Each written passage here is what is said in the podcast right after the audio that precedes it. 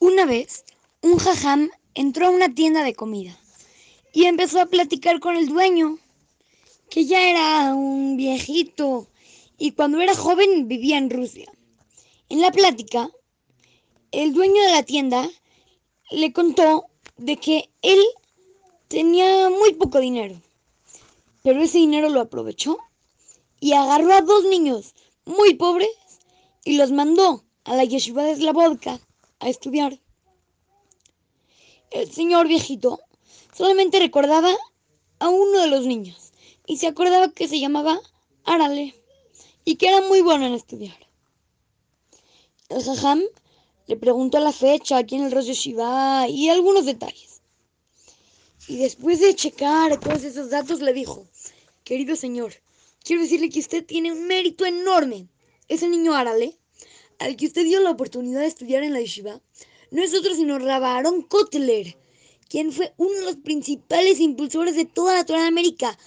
Esa mitzvah que hizo lo acompañará a lugares muy altos en el Olam Después de unos días, el Jajam regresó a Estados Unidos, donde ahí vivía, y fue con Rab Jacob Kaminetsky para contarle que había encontrado a la persona que salvó a, Rabaron Kotler de Rusia cuando era niño y por eso también salvó a toda la Torre de América.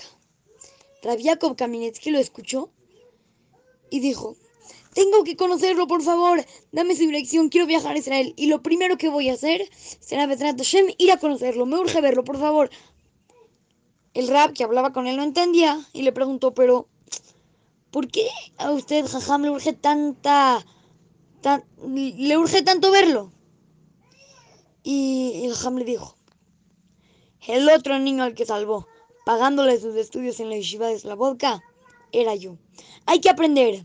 Una persona cuando hace una mitzvah nunca sabe. Ese viejito, cuando le pagó la yeshiva a dos jóvenes, nunca pensó que iba a salir Rabarón Kotler y, ya, y Jacob Kaminetsky.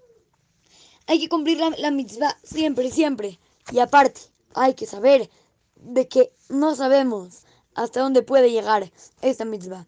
Y así es que, su querido amigo Simón Romano, para Tratu Go Kids, Montesinaí.